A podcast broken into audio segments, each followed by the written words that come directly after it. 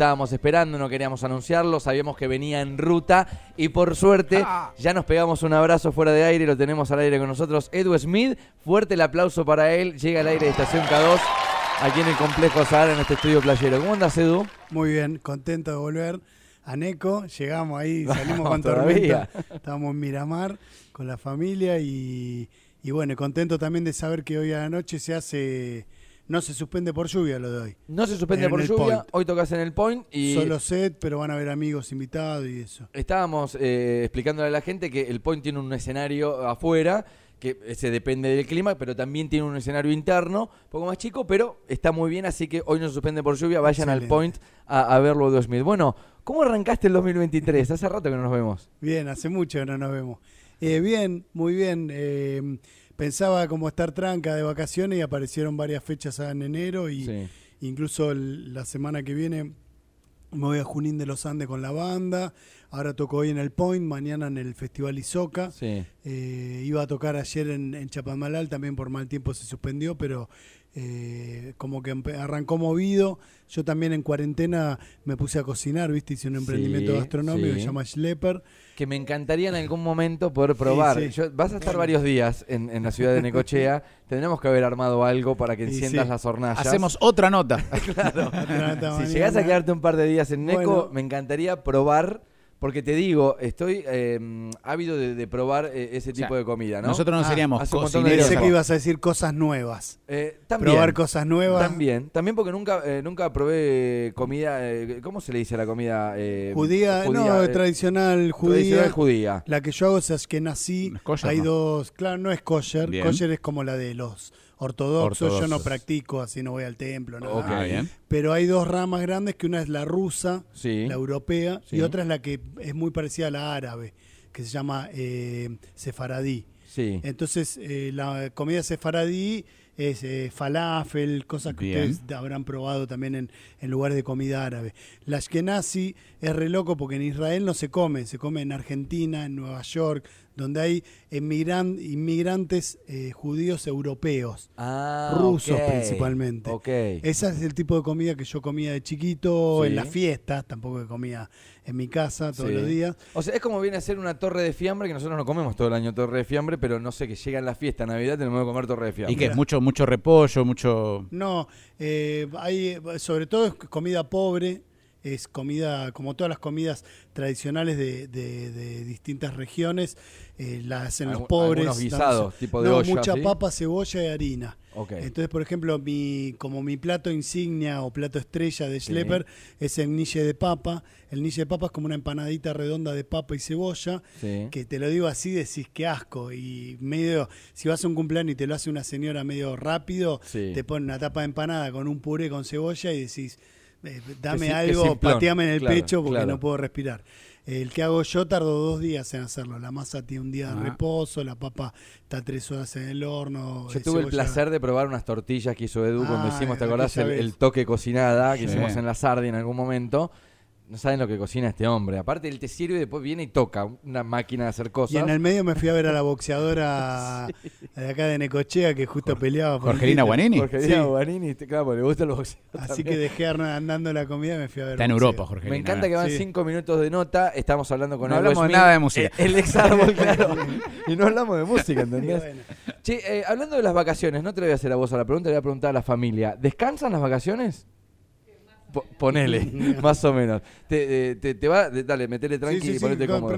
Eh, no, digo, ¿descansás en, en las vacaciones? ¿Sos de tomarte unos días? ¿Podés relajar o tenés que estar haciendo cosas igual? Sí, no, la idea después de mucha terapia es ni llevar la guitarra ni Ah, nada, realmente descansar. Lo que pasa es que en estas pintaron estas fechas, principalmente somos amigos del plan de la mariposa, Sí. nos gusta, eh, bueno, mi compañera acá Luján es refana y estaba el festival y dijimos queremos ir como casi como un paseo. Entonces ya traíamos los instrumentos, eh, del Point nos dijeron, bueno, vamos, la de Chapamalar fue medio así, pero en general trato de por lo menos una semana, estas vacaciones no lo logré, porque incluso el lunes me fui a, viajé el domingo a, a Buenos Aires a cocinar a cocineros argentinos, Sí, ahí en Canal TV 7, pública, a sí. cocinar estos niches de papa por el Día del Músico. Ok. En realidad como eh, también canté y cociné, Así que estas vacaciones, todavía no tuve vacaciones, podríamos decir. Pero Bueno, ya estar acá en el mar y todo eso se disfruta. algunos, los pibes algunos están, días en Neco. mirá el color que tomaron. No, están como quieren. Están dentro del mar todo el día. Che, eh, bueno, el toque de hoy es eh, guitarra. Que en Sí. realidad, a ver, yo les voy a invitar a un show solista de Edu Smith. Que si ustedes se dan vuelta y no miran a Edu Smith, va a ser como que está tocando una banda, más o menos, porque hace un quilombo tremendo y es un re show. Pero el de hoy lo haces solo y después en el Isoca tocas con banda. Con banda que va a ser los chicos de Idahue, que también tocan en el Festi. Sí. Son amigos también de hace muchos años. Y le dije, estamos ahí. Y está más bueno hacer el show con banda, así que tuvimos un ensayo. Eh, Me pasa algo alucinante que es que son generaciones que, que les encanta tocar conmigo. Entonces, eh, para mí sería muy costoso, no podría hacerlo, traer mi banda, Sí. hotel, pasajes Sí. y qué sé yo qué. Entonces, de esta manera se puede resolver. Y me pasó que el bajista de la banda, por ejemplo, eh, se fue a dedo hasta, hasta La Plata. Era su cumpleaños, trajo comida en unos tuppers porque para él su cumpleaños era ensayar conmigo. Y yo ya estoy reembolado de ensayar a veces, ¿viste? Y digo, este loco viajó dos días para ensayar en su cumpleaños. Claro. Eh, y en Miramar también me pasó, me pasa eso. eh, ¿Te estuvimos en Europa este con año. eso? Sí, Digo, porque debe tener- sí. tiene que ver con toda tu carrera, ¿no? De, de- de la parte de árbol, de la parte solista. Como Sí, que pero- seguís viendo gente que te, te sigue reconociendo, ¿viste? Está buenísimo eso. No solo eso, el lunes estaba ahí y Luján, mi novia, me dice, escucha esto, estaba por la calle, había un pibe tocando la guitarra El Fantasma, Sí. en Miramar, eh, es como que son canciones realmente que, ¿Te vio? que ya... No, no, porque yo no estaba. Ah, ok, ok, ok. Te mandó un video. algo. Claro, de esas cosas todo el tiempo y eh, sí, eh, en el día a día uno no, no se da cuenta porque uno es una persona que tiene los problemas que tienen todas las personas, tiene que pagar sí, las cuentas sí, del gato, sí, esos quilombos, vive en Argentina, por ejemplo. Pero eh, todo eso siempre termina llegando y te termina como ubicando un poquito en la palmera y diciéndote, mirá, lo que haces está bueno, Claro. dale para adelante, quejate menos, eh, disfrutá de esas cosas y, y bueno, eh, eso, estar acá en la radio después de cuánto, 25 años que nos conocemos. 25, de sí, por lo menos. Sí, sí, sí. Eh, para mí es, es gratificante, por eso también hicimos lo que pudimos como Me para, encanta y para te lo llegar. agradecemos. Eh, y yo también muy agradecido porque en Ecochea, cuando no sonábamos en ningún lado, Árbol sonaba, que era una bandita Sí. de Aedo, Ujú. de, de andá a saber dónde. Así que mm, con eso estoy muy contento y con el tiempo te pasa también con la edad, empezás a, a, a- a tomarle más el gusto a eso. La otra vez vi el, viste, hubo como seis capítulos de Paul McCartney con Rick Rubin Sí, abriendo sí. los, los cosos de... Y él en un momento dice algo que yo casi me largo yo, dice, ahora que estoy viejo me hice fan de los Beatles.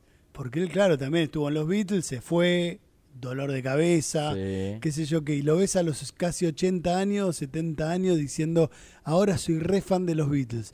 Y a mí me está pasando un poco ahora de ser hacerme más fan de, de lo que significó Árbol, de, de también incluso de mi actualidad, que también siempre la vivís un poco con el con esa cosa, viste, de a tanta luz, tanta sombra, de Sí, que, oh, sí, viste, qué sé yo, te tú prende una fecha y estás con los músicos y, bueno, los quilombos del día a día.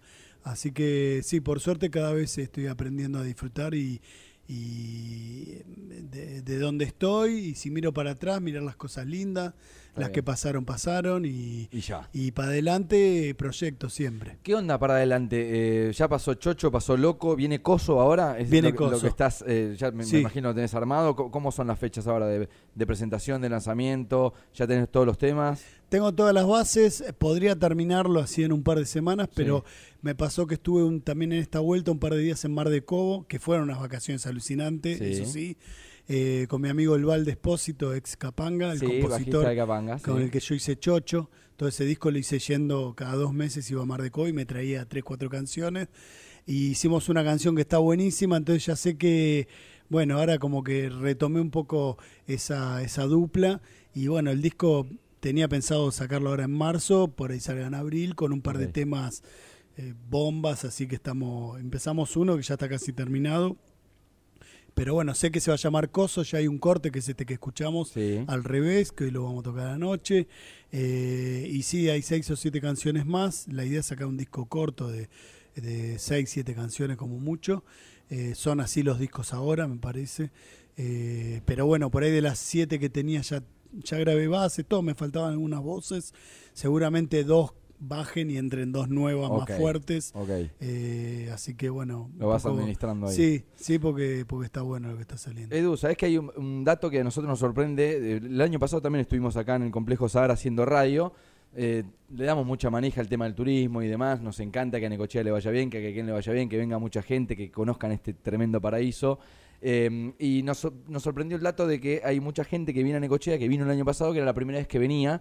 Eh, la persona que hoy dice, che, está Edwin Smith, el ex árbol, ¿qué, qué se encuentra, digamos, en el show de hoy y en el show de mañana en el Isoca? Va a haber canciones de las nuevas, como adelantaste, algo de árbol, intuyo Sí. que también eh, vas pasando eh, alguna que otra canción y demás, que, que ¿cómo, lo, ¿cómo lo invitamos a esa persona? Bueno, eh, el de hoy es solo set, que tiene sus cosas lindas también porque es más íntimo. Sí. Eh, la gente pide canciones. El de mañana es más festival, dura 40 minutos con banda arriba. Papá, papá, el de hoy como más tranca para El de tomar es algo. más estándar, digamos, o sea, tenés ya las canciones, imagino Sí. tenés el setlist y, y Sí. ya va eso. Lo Eh, de hoy es más abierto, final más abierto. De hecho, hay un trompetista que anda cerca de la que te cumbió, que de Sí. acá de Necochea, que va a subir algunos temas y amigos que se van a sumar. Eh, van a haber canciones, muchas canciones de árbol, obviamente. Sí. Como te dije, estoy como súper eh, enganchado ahora con ese repertorio. Eh, van a haber canciones también de mis cuatro discos solistas, algunos covers eh, y principalmente un poco de lo que venimos hablando. Es una relación con la ciudad que ya tiene más de 20 años y que la gente, para la gente que está por primera vez, los de Necochea ya me conocen, Sí. hemos hecho muchos shows, bueno, muchos en la Sardiniola, Sí, aquel lugar sí, en el que venía siempre y mm, eh, se va a encontrar con eso, con un con alguien que viene hace mucho a Necochea, que tiene una historia con el lugar, es casi como si vieran un músico de acá, que también es un lugar que mucha gente está conociendo gracias a, a la música, porque el plan de la mariposa ahora tiene una trascendencia a nivel nacional y en el exterior Mucha que viene dice, Inusitada. "Che, me voy al festival, eh, por más que sea en San Cayetano, se vienen un rato Y a la sí. playa acá y hacen fin de semana completo. y, Y- Yates en, vienen- en sí, su momento, sí, Joaquín del Mundo que también va a tocar en el festival. Entonces me parece que yo ya de alguna manera, eh, sin ser de Necochea, formo parte de esa familia. Digo, para la gente que nunca fue a un show, van a ver un show que es como si fuera un show que es lo más común en Necochea. Siempre en el verano yo en algún momento vengo y toco y soy parte casi del paisaje. Eh, yo me lo tomo así, creo que la gente de Necochea también ya me adoptó y bueno, creo que ese es un atractivo también más allá de la música. Eh, Edu, siempre me, me gusta escucharte. hablabas de la música hace un rato. ¿Cómo, cómo ves lo, lo actual? Una reflexión que tengas cortita, si querés, hablemos Sí. un poco de música, de, de lo que está pasando con el rock. Sacaste cemento que, que rememoraba en algún momento cómo era la vida rock en aquellos, Sí. en aquellos años. ¿Cómo la ves hoy? Yo, eh, que hay- está, va- está variando, está como Sí. medio raro todo. Bueno, hay Pero- algo de eso que a mí me parece súper atractivo, que es que en algún punto no, no entender nada, ¿viste? En algún momento... Se me ocurre por Aznar con el reggaetón, viste que salió Sí. hace poquito que sacó un reggaetón Ah, en su no. disco. Bueno, escuchalo, te vas Mira. a sorprender. Que digo, un músico de, de tanto estirpe rockero Sí. eh, y muy respetado en esa rama de, o en ese género de la música, sacó un reggaetón. Bueno, es una de las noticias más polémicas de- musicalmente hablando de, de los últimos días. Por eso es que te llamo a esa reflexión, ¿no? No, eh, a mí me, por ejemplo, cuando me empiezo a sentir un viejo verde, eh, siento que, bueno, que los pibes están haciendo algo nuevo, porque a mí me están poniendo en crisis. Cuando vi a los pibes todos con la cara tatuada, que para mí era de algunos personajes, no, Beto de Prana, ponele, Sí. gente así que vos decías, bueno, está loco y se tatúa la cara. Eh, empecé a sentir lo que habrán sentido en los 60 los papás de los hippies y los padres nuestros cuando poníamos la distorsión al taco y hacíamos grunge y qué sé yo. Eh, me parece que eso es, nue- es lo nuevo siempre es bienvenido.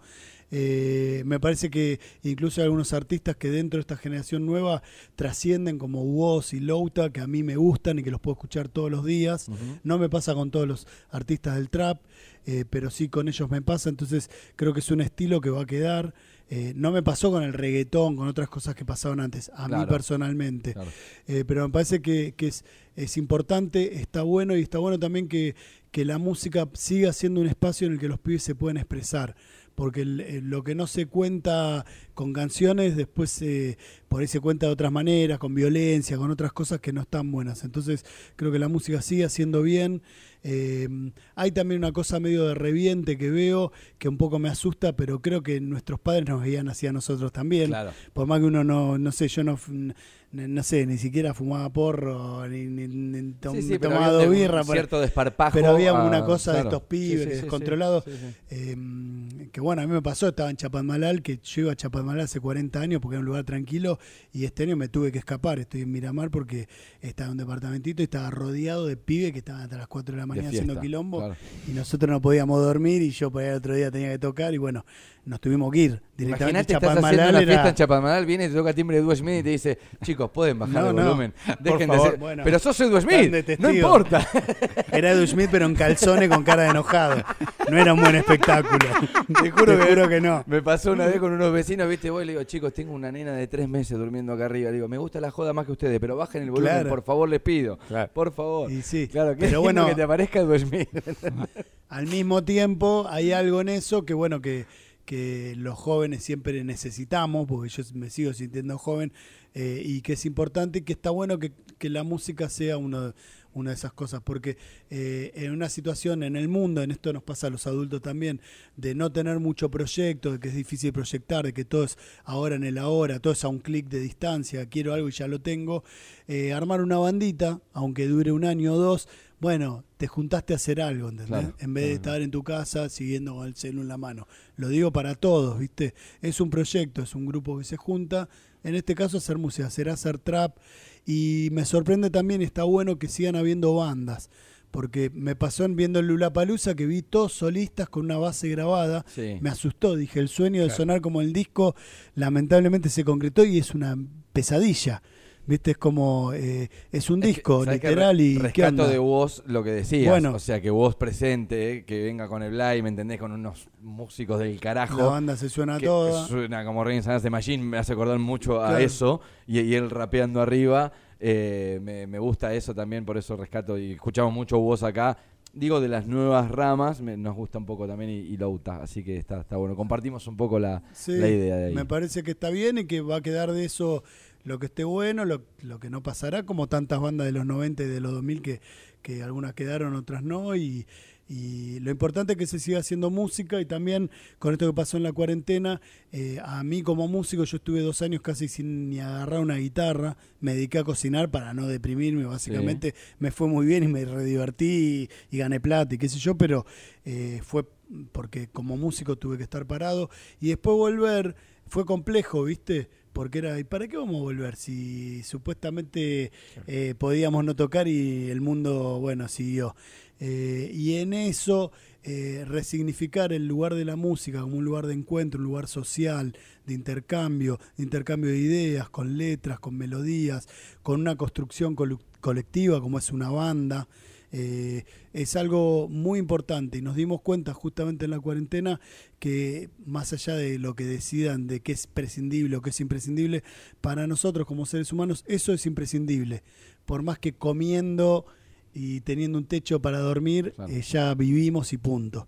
Eh, es imprescindible para nosotros eh, también comer algo rico y no nada más comer, eh, escuchar algo que nos gusta y, y que no exista la música como le pasa a un perro que no, no tiene la dimensión de la música. Sí, sí, sí. Entonces, eh, desde ese lugar creo que, eh, bueno, estamos en una crisis, no, no es que la superamos, pero las cosas que estamos haciendo las estamos haciendo desde otro lugar, yo creo que un poco más, eh, más profundo y... Más y de- pensadas, ¿no? Quizás más y, producidas. y de más placer, Está porque bien. nos damos cuenta que lo estamos eligiendo. Se viene Coso muy pronto, estaremos alertas nosotros para poder difundirlo como Sí. hacemos siempre con tu música, que nos encanta. Eh, hacemos hoy el Point, mañana Festival Isoca, después te vas a Junín de los Andes. En la otra semana, sí. Ok, y después cómo sigue el y año. después por ahora es eso, es sacar el disco y si no ir sacando cortes hasta que el disco esté terminado, Bien. que es una fácil, una forma fácil de ir sacando un disco para nosotros claro. que teníamos que tener 12 canciones, está re fácil. Eh, algún video y el emprendimiento gastronómico decidimos que por ahora como delivery va a retomar todos los viernes. Sí. Eh, así que también yo voy a estar cocinando durante el año y voy a tener bastante actividad con eso. Eh, algunas giras serán tocando, otras cocinando, para tratar de que cuando toque sea con calidad, eh, sentirme cómodo yo y la gente, no ir a tocar a cualquier lado y así nomás. Como hice muchos años, Sí, que metía sí, 150 shows por año y bueno, algunos salían buenísimos, otros más o menos. Eh, pulir un poco eso y en otras iremos a cocinar, así que este año va a ser mucho de cocinada y tocada. Estoy produciendo, estoy por sacar eh, algunas producciones de Tommy Maluf, de Irina Hauser, que es una periodista que también canta y le estoy produciendo una canción. Eh, y bueno, estoy dando el taller de canciones. Sí. Durante el año pasado también de, de un montón de talleres. Lo he llegado a dar en, en una cárcel en Maldonado. Fui a tocar a Punta del Este al shopping, que era por lo que iba, que había un billete. Claro. Y al otro día toqué en la cárcel de Maldonado, que es como la contracara social Para de, balancear un poco de la cosa, Punta ¿no? del Este. Fue un flash. Toda la gente así privada de la libertad me abrazaban. Edu, gracias. Estuvimos una hora y media pensando en otra cosa. Me pedían autógrafos. Bueno, fue muy flashero. Hicimos una canción sobre eso. Sobre, bueno, irse con la imaginación y eso. Eh, así que el taller va a seguir. Seguramente también con una beta eh, social eh, fuerte. Este año, o sea, el proyecto lo vamos a presentar o en cárceles o así. No importa si va a ser pago o no, va a ser, digamos, para mí, porque tiene Te que ver con esto. Y tiene que ver con esto de, de que nosotros somos una generación que, como dijeron los decadentes, cualquiera puede cantar, cualquiera puede hacer una canción, y es importante poder largar por ahí algunas cosas que uno tiene para decir. Así que va a haber mucho de eso también. Nos metimos por algunos minutos en el mundo mágico de Edu Schmidt. Gracias por, por acelerar un poco más y, y poder llegar antes de la una, que era nuestro pedido para poder charlar un rato al aire. Es una alegría que estés en Neco, te va a disfrutar mucha gente hoy en el Point. Mañana va a estar en la Isoca alrededor de las 9 de la noche, Sí. según tengo el set list ahí, así que yo creo que va a ser uno de los momentazos del Sí. viernes en el festival. Prepárense porque hay joda, hay show y está Edu Schmidt aquí en Neco. Gracias. Gracias a ustedes.